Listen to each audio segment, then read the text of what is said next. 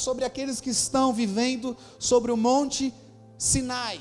O Monte Sinai é aquele monte onde, de, onde Deus deu dez, os dez mandamentos, onde ali o fogo fumegava no monte, os, os, o povo de Israel ficava de longe, olhando ali a Deus, olhando aquele espetáculo, e só uma pessoa foi capaz de subir naquele lugar. Quem foi?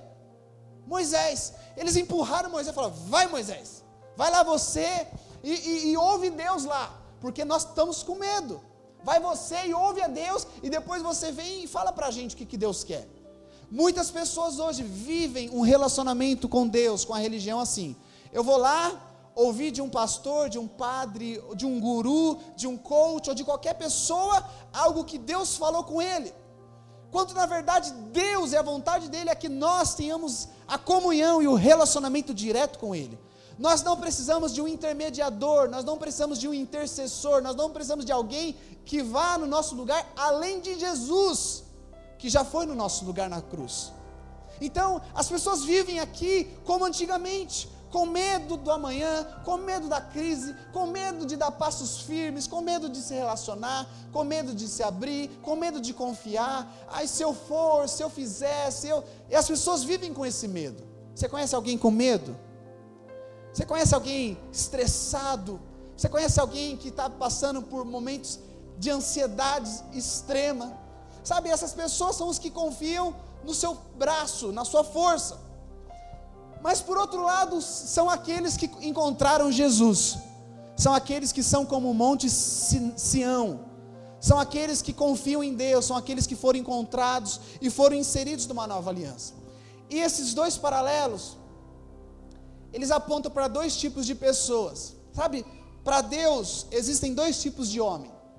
Quando Deus o Pai de todos, o Criador, o Senhor de tudo, ele olha para a terra, ele enxerga dois tipos de pessoas, dois tipos de humanos, dois tipos de seres humanos. Um é um tipo de humano chamado Adão, e outro é um tipo de humano chamado Cristo.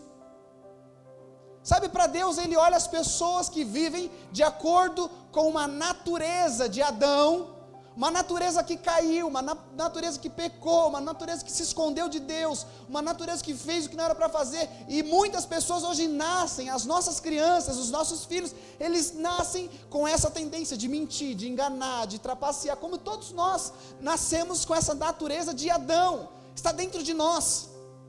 Mas a Bíblia fala que quando nós encontramos a Cristo, nós trocamos a, nota, a, nossa natureza. Aqueles que estão em Cristo são nova criação, tudo se faz novo. E agora nós temos um novo DNA. Aqueles que conhecem a Deus, aqueles que se achegam até Deus, eles recebem agora uma, um novo caráter, um novo DNA, o DNA de Cristo. Então preste atenção. Eu quero, vou falar algumas falas. Você entendeu que tem dois homens aqui: Adão, natureza caída, pecadora, pecaminosa, que foge de Deus, que tem medo de tudo e tem, a, e tem Cristo aqui. Eu vou falar algumas frases, você me fala só se essa frase combina com quem está no Monte Sinai, quem está em Adão ou quem está no Monte Sião que está em Cristo. Ok? Posso contar com você? Vou repetir algumas frases. Eu não posso, eu não consigo.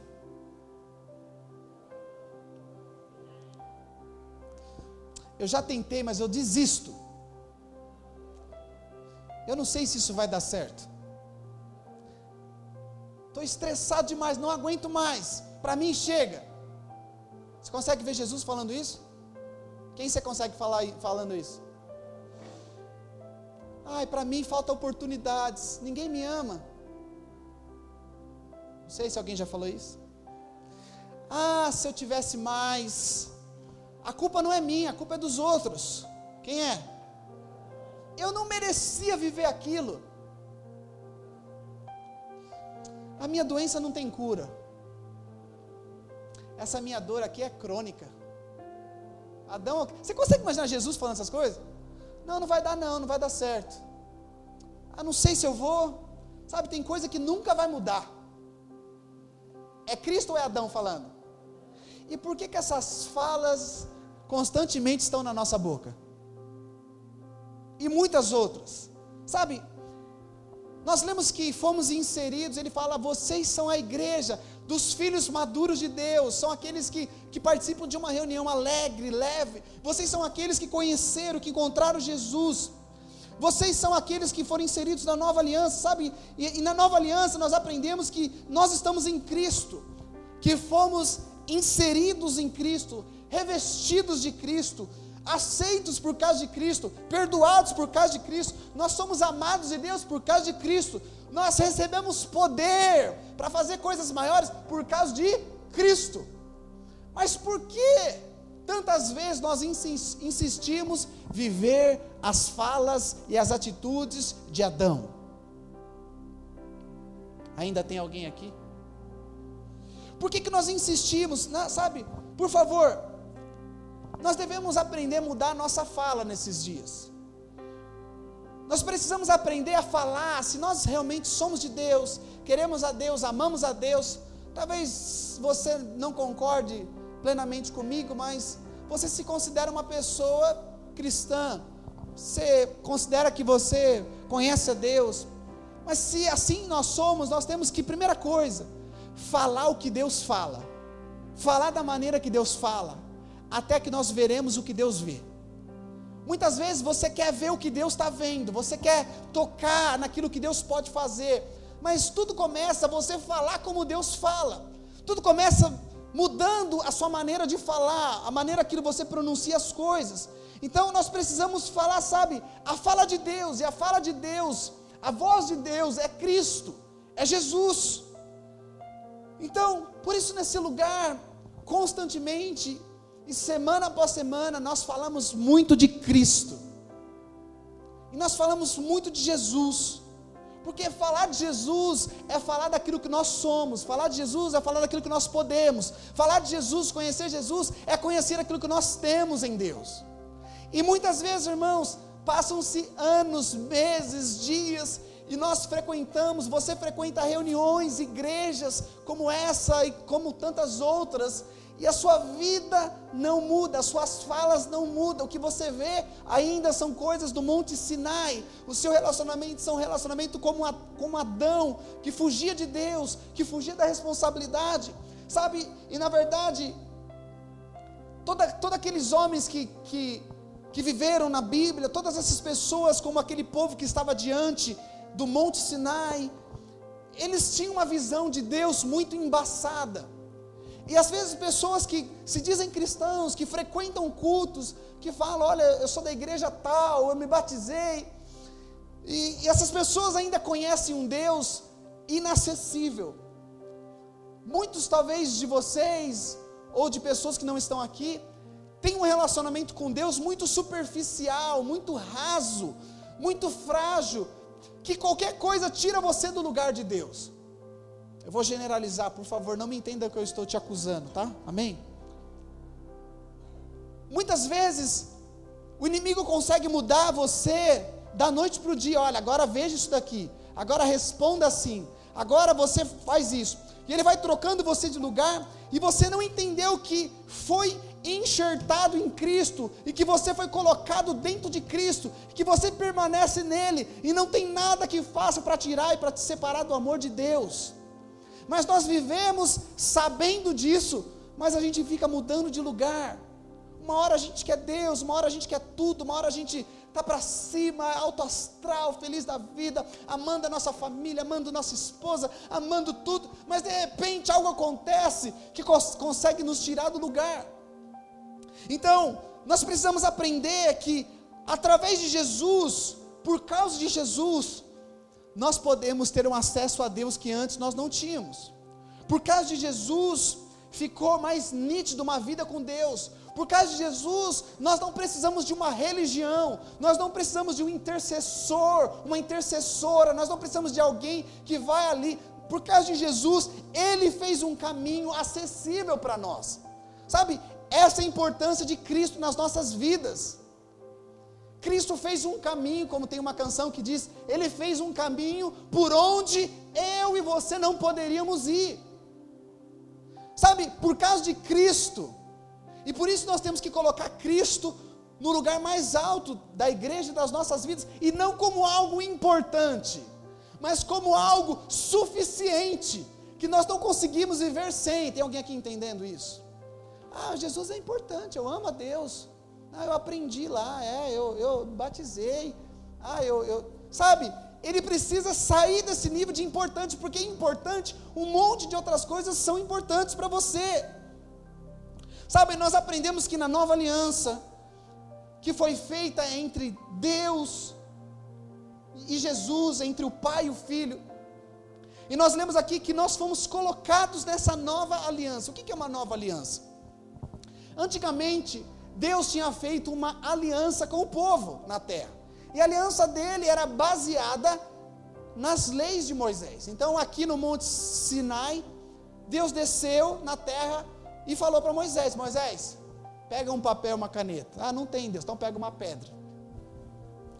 E ele começou a escrever. Escreve aí primeiro: Não matarás, não roubarás, não adulterarás, não dirá falso testemunho, honra o teu pai e tua mãe, guarda o sábado, não cobiçarás. E ele começou a dar várias. É só 10, Deus. Não, tem mais 613.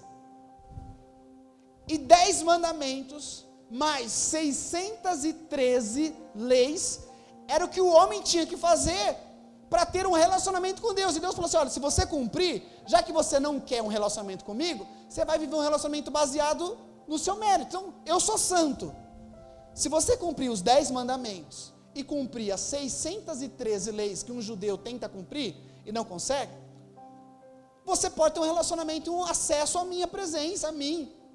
Então, Deus mostrou para eles que era impossível o homem por si só se relacionar e se chegar a Deus. Mas até hoje as pessoas ficam tentando chegar a Deus com base na sua performance, com base naquilo que eles fazem.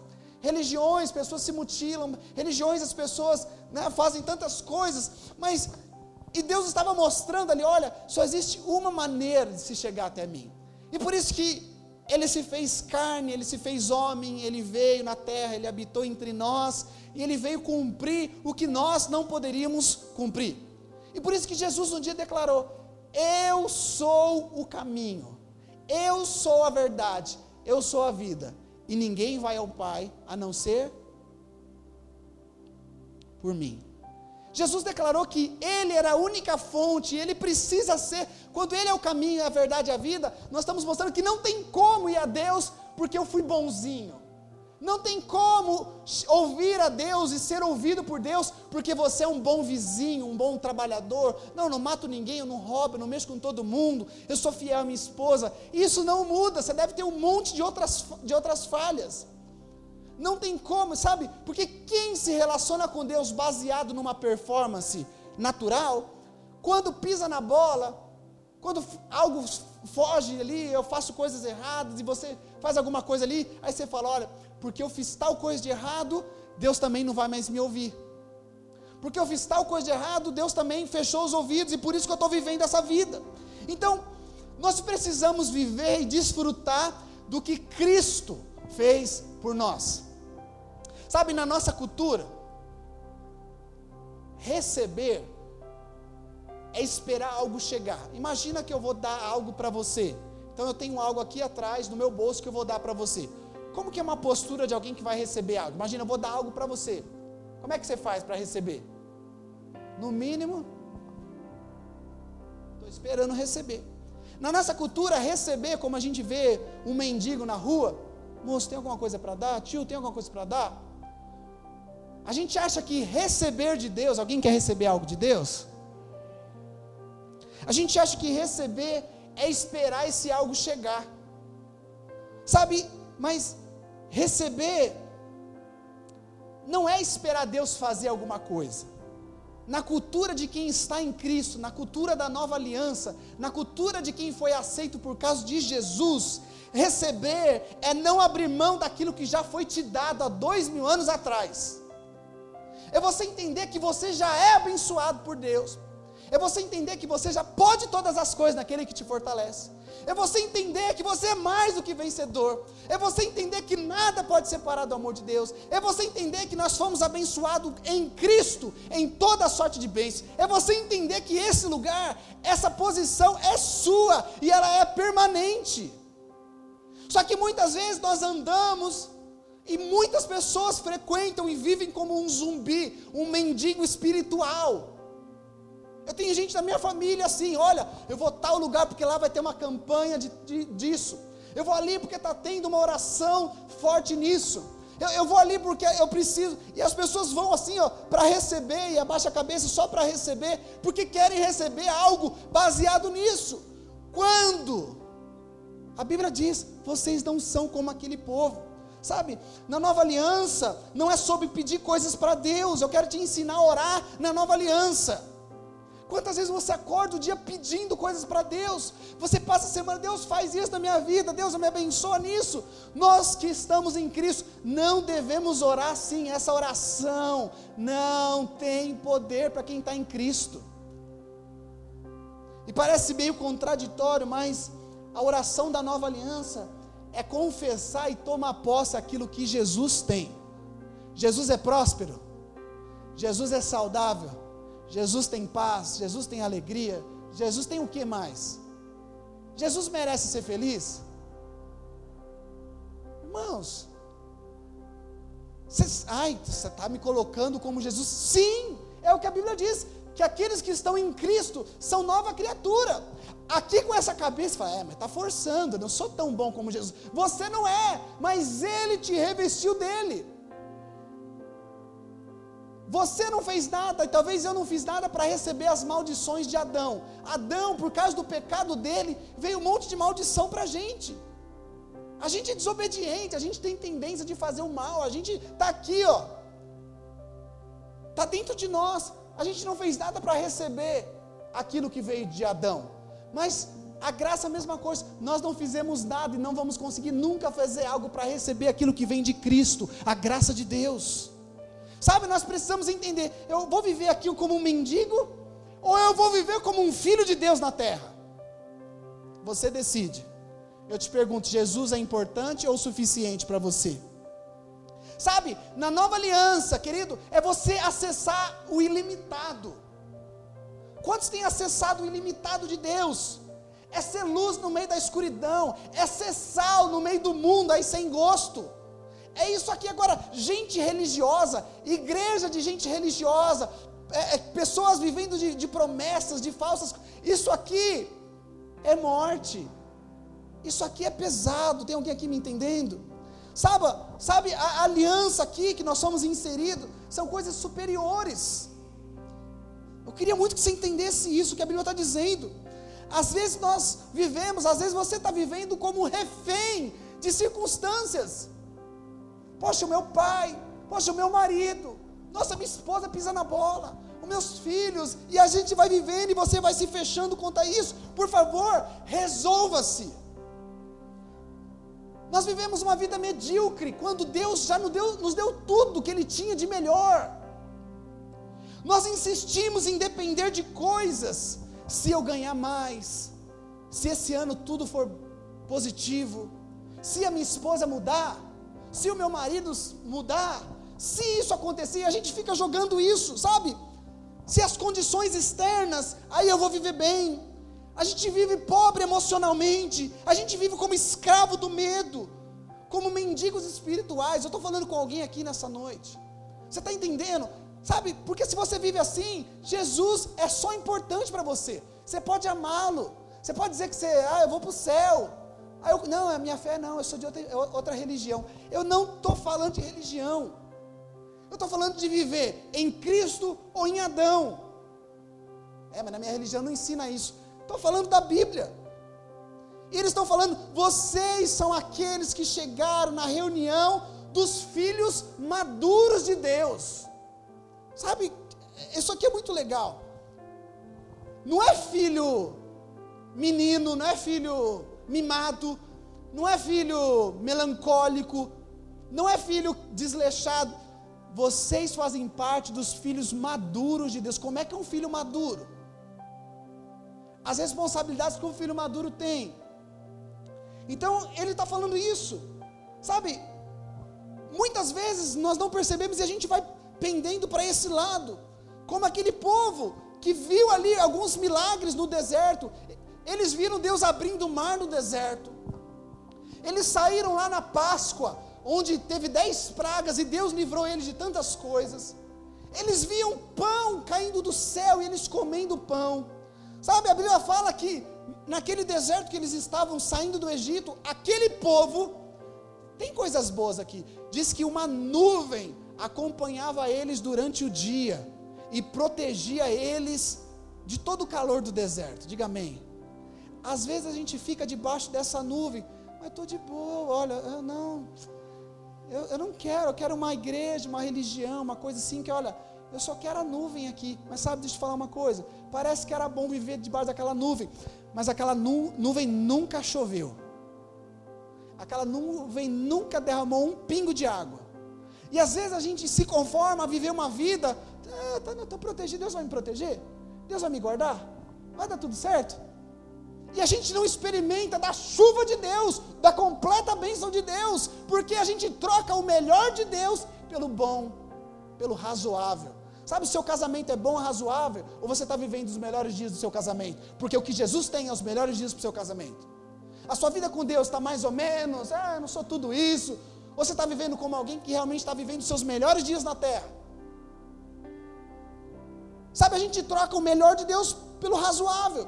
Na velha aliança, a Bíblia fala que Moisés, só Moisés chegava diante de Deus e a, a face dele brilhava por causa da glória de Deus. Mas aos poucos aquela glória ia subindo, ia desaparecendo. Ele tinha que colocar um véu, como a gente falou outro dia aqui. Ele colocava um véu e ele disfarçava que ele estava com glória ainda, mas não tinha mais nada de glória. E muitas pessoas vivem assim frequentam templos, reuniões, igrejas, com um véu, dizendo, não, está tudo bem, com um sorriso amarelo, aí, você está bem? Estou bem. Mas você sabe que por dentro está detonado, só você sabe que por dentro está triste, só você sabe que está angustiado, mas vive com véu. Mas a Bíblia fala que na nova aliança ela é superior, o que nós recebemos é uma glória permanente. Que nós recebemos, que nós temos dentro de nós, o Espírito Santo. Quando Jesus falou: Olha, eu vou para o Pai, mas eu vou enviar o Consolador, o Espírito da Verdade. Ele vai guiar vocês todos os dias e Ele estará em vós para sempre. Sabe, eles iam ali uma vez por ano diante de Deus. Uma pessoa ia, e às vezes nós queremos que um pastor, não, eu vou naquela igreja porque o pastor é bênção. Eu vou lá porque tal pessoa tem, de, tem algo de Deus para me dar. E a gente fica assim, ó, buscando um intermediador que vai colocar a mão em nós, que vai orar, que vai fazer alguma. E não era isso. E aqui, a nova aliança diz que nós recebemos o Espírito Santo e ele está em nós. Então isso aqui é motivo da gente colocar Deus não como mais importante, mas como suficiente. Na nova aliança, a oração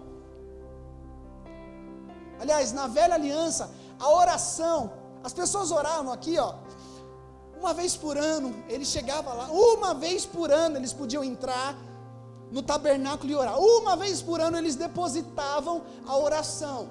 Sabe? Eles iam com incensário. Até hoje a igreja católica e outras igrejas usam incensário, que simboliza as orações. Eles acumulavam aquelas orações, balançavam a fumaça aqui e eles colocavam, ó, passou um ano inteiro, Deus, acumulamos essa oração do ano inteiro e a gente está depositando essa oração aqui. Veja se o Senhor pode fazer alguma coisa por nós. Uma vez por ano, a oração na velha aliança é um depósito para ver se Deus vai fazer. Quantas vezes você começa o seu dia, olha, Deus, se o Senhor puder me abençoar, Deus, se o Senhor puder fazer alguma coisa, se o Senhor puder, se o Senhor não estiver muito ocupado, e você acha que você está depositando. Essa é a velha aliança, mas em nome de Jesus, Deus quer te tirar da velha aliança e te colocar na nova aliança. A velha aliança é depósito, mas a nova aliança é saque na conta conjunta com Jesus. Vou repetir. Ali você estava depositando para ver se ia dar certo, se ia render alguma coisa. Mas aqui você tem uma conta conjunta com Jesus. Quem quer ter uma conta conjunta com Jesus? Tem gente que trabalha no banco. Meu, é ilimitado. É acesso com Deus fácil. Tem alguém entendendo? É oração. Sabe quando você ora, Jesus, sabe como Deus responde? Talvez você vai ficar chocado. Diga Jesus. Estou falando que você, Jesus, me entenda com bons ouvidos. mas que você está em Jesus. E por isso que a Bíblia fala: a oração do justo, muito pode em seus efeitos. Tem alguém justo aqui? Você olha para você e fala, eu justo, que nunca, não tenho falha nenhuma, não. Mas por causa de Jesus, a Bíblia fala que nós somos justos. Amém? Então a oração de alguém que chega com confiança diante de Deus e ora como um justo, essa oração tem muito poder. Sabe, é você sacar e você acessar coisas que só o Filho de Deus pode acessar, e você não está acessando. Sabe, essa é a diferença da velha aliança e da nova aliança. Essa é a diferença daqueles que estão em Cristo e daqueles que vivem como Adão, como alguém caído, distante de Deus. Sabe, aqui, o primeiro milagre de Moisés, primeiro milagre que Moisés viu, foi transformar a água em sangue. Foi ver morte naquele rio. Foi o milagre da velha aliança. Tem milagre? Tem. A água transformou em sangue. Mas o primeiro milagre da graça, da nova aliança, foi Jesus transformar a água em vinho novo. Sabe, na velha aliança transformou a água em morte. Na nova aliança, Jesus transforma a água em vinho e do melhor. Sabe, na antiga aliança, o povo constrói um bezerro de ouro e por causa, sabe, Moisés estava lá buscando a Deus, e a Bíblia fala que enquanto Moisés estava buscando a Deus, Moisés demorou alguns dias, e quando Moisés desce, o povo não aguentou esperar Moisés, e eles construíram um bezerro de ouro. Falaram, ah, se, se Moisés se perdeu, vamos construir aqui um bezerro de ouro. Quem tem ouro aí? Vamos fazer aqui derreteiro. Fizeram um bezerro, falaram, esse aqui é o nosso Deus agora. Ei. E fala que naquele dia, 3 mil homens morreram, por causa dessa idolatria. Mas sabe, na graça, na nova aliança, Bíblia fala que quando eles foram batizados pelo Espírito Santo, Pedro pregou pela primeira vez e 3 mil pessoas foram salvas naquele dia. Você está vendo a diferença? E por que, que nós insistimos viver uma vida baseada no nosso mérito? Sabe, eu não estou falando para você de um pensamento positivo. Eu não estou falando para você, sabe, pensar positivo é você pensar assim: ah, o futuro vai trazer coisas boas. Vamos desejar coisas boas, vamos fazer coisas boas, porque vai acontecer boas coisas boas, energia positiva. Vamos lá, gente, energia positiva. Não é isso que eu estou dizendo, não é positivismo. Estar em Cristo não é positivismo, é estar baseado numa obra que foi começada e concluída, que diz que há dois mil anos atrás nós somos abençoados, quando Jesus disse: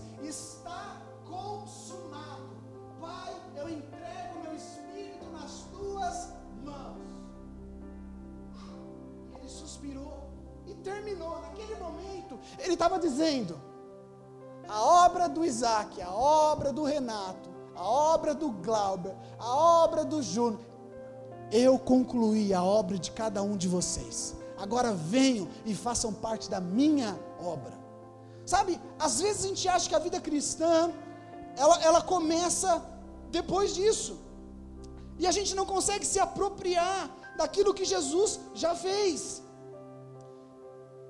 Sabe, quando a obra de Jesus acaba, há dois mil anos atrás, não começou a minha obra. Quando a obra de Jesus acabou há dois mil anos, começa a nossa fé, começa o nosso descanso, começa a nossa apropriação. Mas tem gente que quer fazer coisas, tem gente que quer acrescentar coisas, e você não pode acrescentar suor humano naquilo que foi pago com sangue do Calvário. Não tem como você se esforçar para Deus te amar mais. Não tem como você pecar para Deus te amar menos. Não tem como, porque a obra de Jesus foi completa, meus irmãos. E isso tem que ser suficiente para elevar o seu nível de valor pessoal. Deus prova que me ama. Ele já provou há dois mil anos atrás. Deus, o Senhor me ama, faz isso acontecer. Ele não tem obrigação de provar nada. Ele, ele, ele deu o filho dele, o que ele tinha de maior, de mais precioso, o único filho. Você acha que ele não vai te dar qualquer outra coisa? Irmãos, nesses dias o Senhor está te convidando, me convidando para um novo relacionamento com Deus. Essa pandemia está convidando a mim, a você, a viver uma nova vida com Deus, a um recomeço com Deus. E eu não falo de religião, eu não falo de frequentar um prédio, uma igreja, eu falo de um relacionamento com Deus baseado em Cristo, servindo por causa de Cristo, servindo uns aos outros por causa de Cristo, amando uns aos outros, não é porque você merece, não é porque eu sou legal, mas por causa de Cristo.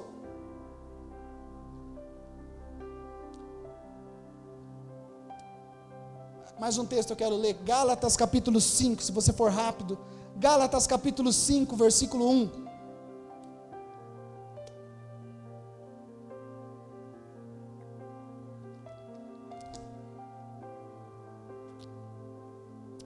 Eu espero de verdade que você esteja entendendo.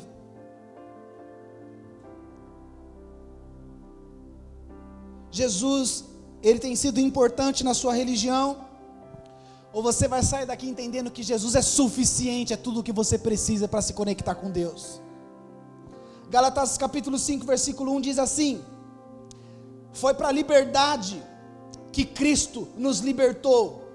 Por isso, permaneçam firmes e não se submetam de novo ao jugo da escravidão.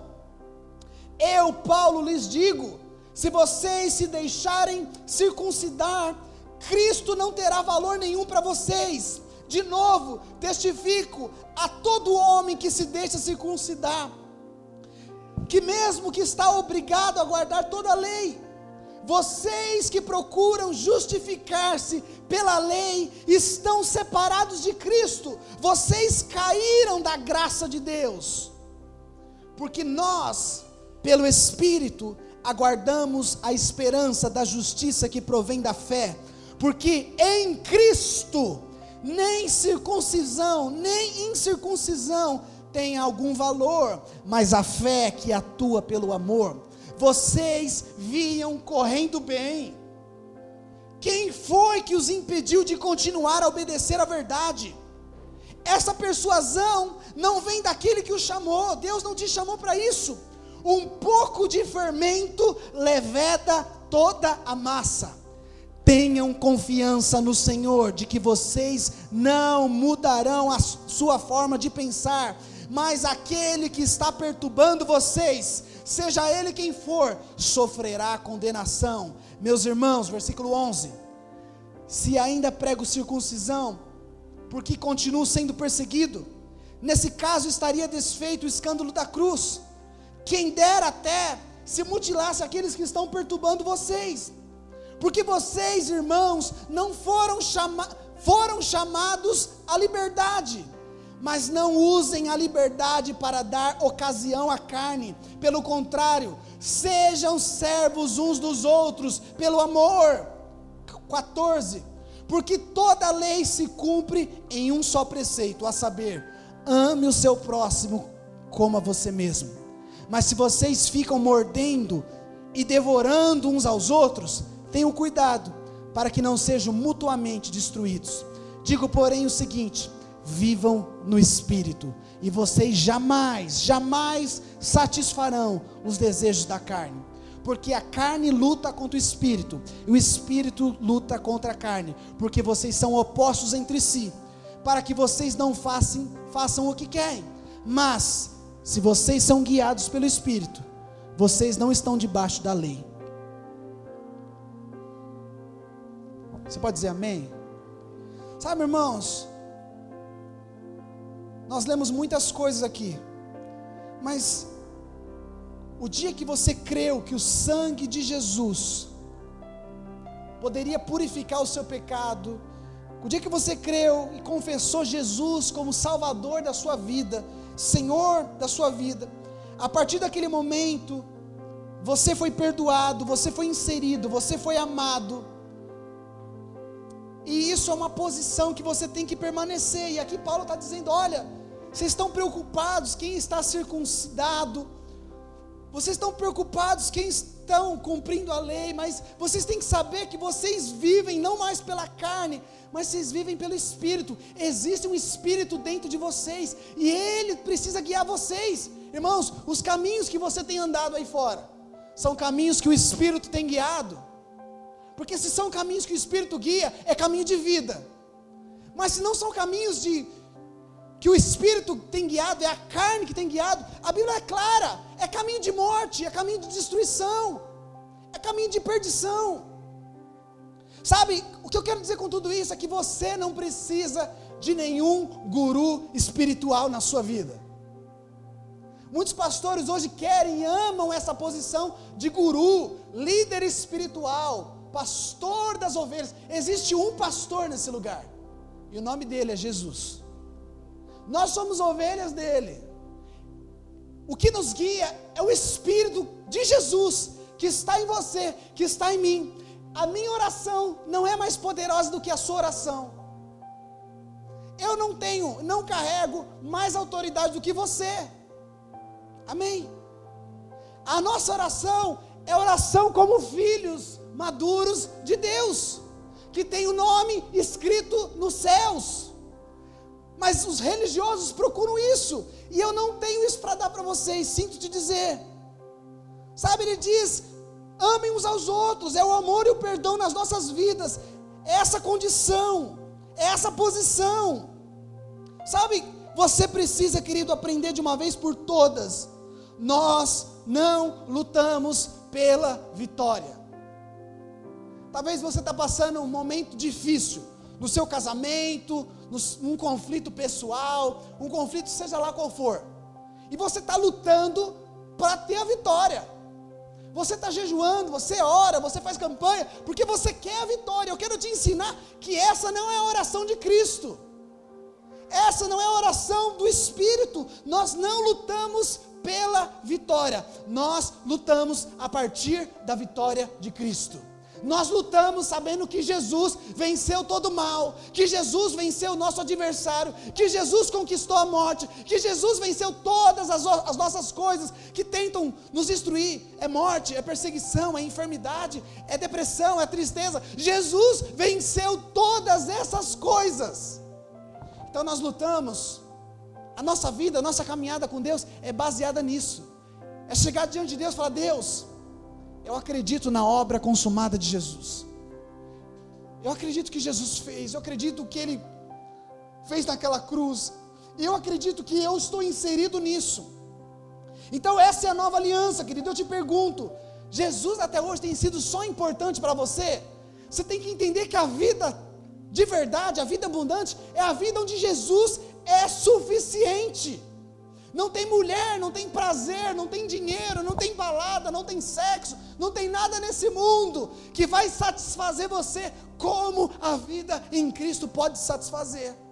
Não tem nada que coloque a sua vida em, em ordem, que traga paz para sua casa. Não tem nada que traga satisfação para você do que uma vida em Cristo Jesus. Você está me entendendo? Sabe, não tente obter de Deus não tente forçar coisas de Deus que já foram conquistadas por Jesus. Você foi chamado para essa liberdade. Um cristão genuíno, como nós temos falado de cristianismo, de espiritualidade, de cristão de verdade, de seguidor de Jesus, que conhece a Ele, não é mais não pecar. Ah, eu sou de Jesus porque eu não peco. Não é isso, você entendeu errado. Não pecar é o mínimo, é o basicão porque não é mais a sua natureza de pecador. O ápice da salvação não é deixar de pecar, mas é não viver mais para si, é viver por Cristo e para Cristo. Essa é a verdadeira liberdade, é servir uns aos outros. Sabe, vocês, a Bíblia está dizendo, vocês são guiados pelo Espírito e não estão debaixo da lei da condenação. Vocês são guiados pelo Espírito e não mais se interessam pelos desejos da carne. Vocês são guiados pelo Espírito e nada pode separar do amor de Deus. Amém? Você fica triste de ouvir essas coisas? Ou você fica feliz? Isso aqui precisa entrar no seu coração, porque às vezes nós não correspondemos e aquilo que Deus nos entrega. Sabe, quando Jesus morre, Ele te perdoou. Quantos foram perdoados? Se Jesus só tivesse morrido, ele tinha pago a sua dívida. Você estava quitado com Deus. Você devia bilhões, trilhões e uma dívida imensa. Jesus morreu por você e pagou sua dívida. Quanto que você tem agora? Hã? Nossa, irmão, está difícil hoje aqui. Você devia muito. Jesus veio e pagou. Quanto que você tem? Jesus morreu e pagou. Quanto que você tem? Não é pegadinha, é zero. Ele, ele só tirou a sua dívida. Jesus, a morte de Jesus pagou, diga, a morte de Jesus quitou a minha dívida com Deus. Se Jesus só tivesse morrido, estava tudo bem. Você ia viver uma vida normal, com a consciência tranquila, como muitas pessoas, mas não parou aí. A boa notícia é que Jesus não só morreu, ele ressuscitou. E porque ele ressuscitou e ele sopra nos discípulos a vida dele, o espírito dele, e agora a nossa conta vai ao infinito. Agora, porque ele morreu, nós zeramos a nossa dívida com Deus, temos paz com Deus, mas porque ele ressuscitou e decidiu morar em nós, irmãos, tem muito valor dentro de você. Você precisa viver a partir disso. Quando ele ressuscita, você é como ele é. Você pode o que ele pode. Você ora na autoridade dele. Você vive como ele vive. Sabe, Deus quer desconstruir algumas coisas que a religião impregnou em nós, porque Ele quer construir uma família de filhos parecidos com Jesus, que se relacionam como Jesus, que amam como Jesus, que servem como Jesus. Tem alguém entendendo nessa noite? Por favor, essa velha natureza baseada na, na velha aliança tem que ser exterminada. Não, ela não é bem-vinda nesse lugar. Sabe, você consegue enxergar essa igreja nesses dias? Essa igreja de filhos maduros, essa, essa reunião das pessoas que se reúnem sabendo o que estão fazendo. É isso que eu sonho. Você consegue ver isso aqui? Quantos conseguem ver? Pela fé, esse tipo de gente aqui, ó, esse tipo de ser humano que está aqui, esse é você, querido, querida. Esse é o que você, isso é o que você foi chamado para ser. Repita comigo assim: eu vejo uma igreja. Diga, eu vejo uma igreja. Sabe, a, a, Bíblia diz que a boca fala do que o coração está cheio. Você consegue declarar isso? Mas enchendo seu coração dessas verdades? Diga, eu vejo uma igreja que vive através de Cristo e através da obra dele na cruz. Eu não sei se você está vendo ou se só está repetindo igual um papagaio. Mas diga assim: eu vejo uma igreja que não quer acrescentar suor humano naquilo que custou o sangue de Cristo. Eu não sei se você está vendo, mas eu queria que você repetisse. Eu vejo uma igreja que, acredita que em Cristo nada nos falta e Ele é suficiente. Diga, eu vejo uma igreja que olha para Deus através de Cristo, que enxerga situações através de Cristo, que enxerga as pessoas através de Cristo. Diga, eu vejo uma igreja que vive a graça de Deus como estilo de vida. Diga, eu vejo uma igreja que fala o que Deus fala e vê o que Deus vê e se move como Deus se move. Você consegue ver essa igreja? Diga, eu me vejo como alguém que está em Cristo.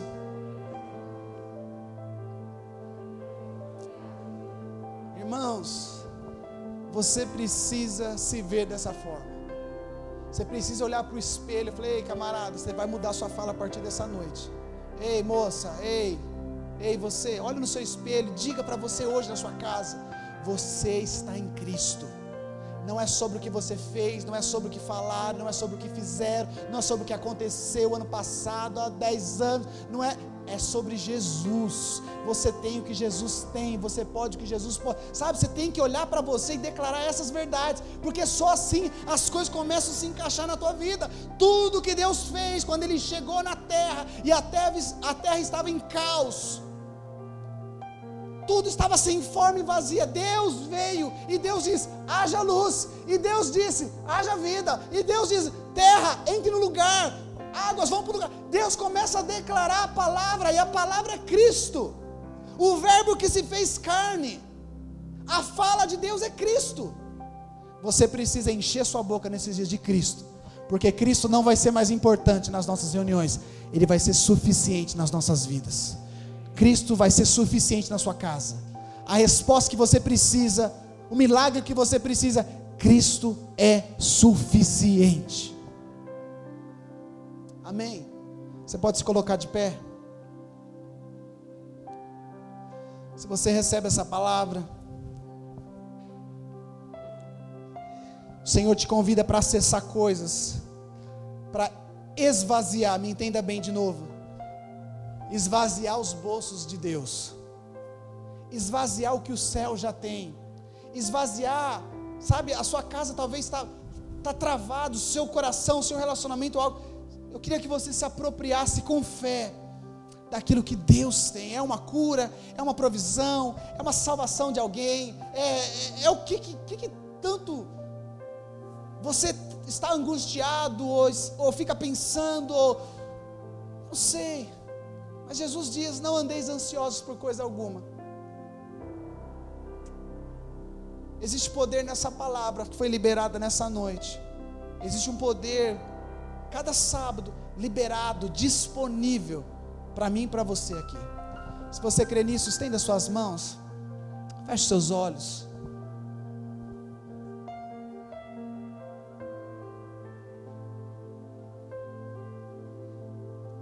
Se você ouviu nessa noite e essa palavra encontrou no seu coração uma convicção de que você realmente é herdeiro de Deus, você não foi só perdoado, você foi inserido numa aliança, você foi amado sem merecer. É nessa noite que você abrisse sua boca e começasse a agradecer por aquilo que Jesus conquistou na cruz. Talvez são coisas que você já tem experimentado, ou talvez são coisas que você ainda não experimentou, mas você sabe que Deus tem isso para a sua vida, para a sua família. Você pode agradecer por coisas que você não está tocando agora, mas por isso que você crê, por isso que você declara, e quando você declara o que Deus declara, você vê o que Deus vê. Eu declaro nessa noite que a sua boca é como a boca de Cristo. Talvez você está nessa hora declarando coisa que você não está vendo com os olhos naturais, mas com os olhos da fé você pode sair desse lugar rico espiritualmente. Nessa noite você pode sair desse lugar tomando posse de coisas que estão travadas, mas que são suas.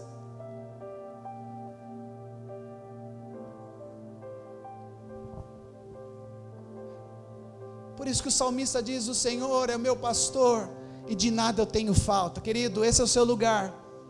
Quem está em Cristo não tem falta de nada, porque Ele é suficiente. Se tem algo te faltando, se é paz, se é alegria, se é prosperidade, se é uma resposta, se é um renovo, você pode começar a receber essa paz nessa hora, nesse lugar o Senhor te toca, nesse lugar o Senhor te restaura, nesse lugar Ele cura, Ele toca onde o remédio não toca, Ele toca onde a, a, a cirurgia não toca, Ele toca onde a medicina não encontrou cura, Ele é poderoso além de qualquer pessoa desse mundo. Se aqui tão, se a notícia é ruim, se, se o que você tem recebido são portas fechadas, eu quero declarar que o Senhor é maior do que todas essas coisas e que ao nome de Jesus todo joelho se dobrará e toda língua vai confessar que Ele é Senhor, e porque Ele é Senhor meu, porque Ele é Senhor seu, você pode todas as coisas nele. Nessa hora, querido, enche o seu coração de fé, por favor, permita seu coração ser transbordado de fé, que você saia desse lugar,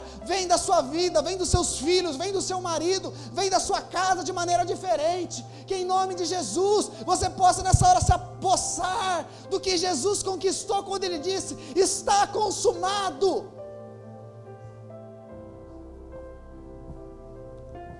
Você não se sente perdoado, receba perdão. Você não se sente livre, receba liberdade. Você sente um peso nas costas, por favor, larga esse peso nessa hora. Venham a mim, venham a mim, venham a mim. Saia do Monte Sinai, saia de Adão. E vá para Cristo nessa noite. Venham a mim, vocês que estão cansados e sobrecarregados, e eu vos aliviarei. O Senhor está aliviando corações nessa noite. O Senhor está aliviando corações nessa noite. O Senhor está empoderando pessoas, o Senhor está enriquecendo pessoas, o Senhor está prosperando pessoas, o Senhor está alinhando casamentos, alinhando corações, alinhando o coração de filhos, alinhando o coração dos pais. O Senhor está te dando um coração parecido como o dele. O Senhor está curando o seu corpo, o Senhor está curando a sua saúde emocional. O Senhor está tocando naqueles que vocês estão aqui, talvez representando, orando por eles. O Senhor está lá naquela casa agora, tocando eles, por causa da sua oração nesse lugar. O Senhor está visitando gente que você nem faz ideia, através dessa oração que sai da boca dos filhos maduros de Deus, que sabe quem são, que são guiados pelo Espírito. Peça para que o Senhor te guie nessa semana, querido. Fala, Espírito Santo, guia minha vida nessa semana. Espírito Santo, me conduza nessa semana. Espírito Santo, guia os meus passos nessa semana.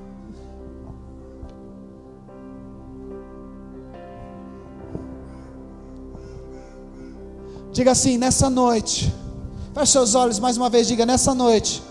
Diga eu recebo tudo aquilo que Jesus conquistou. Diga, não é por minha causa, é tudo sobre Jesus. E eu sou privilegiado de ser participante da vitória dele. Diga, eu recebo pela fé tudo aquilo que Jesus tem. Diga, minha vida não será a mesma Diga a partir dessa noite, a minha resposta, como cristão, será diferente, porque já não vivo eu, mas Cristo. Diga mais Cristo, mais Cristo vive em mim. Aleluia. Glória a Deus. Você pode dizer glória a Deus. Aleluia.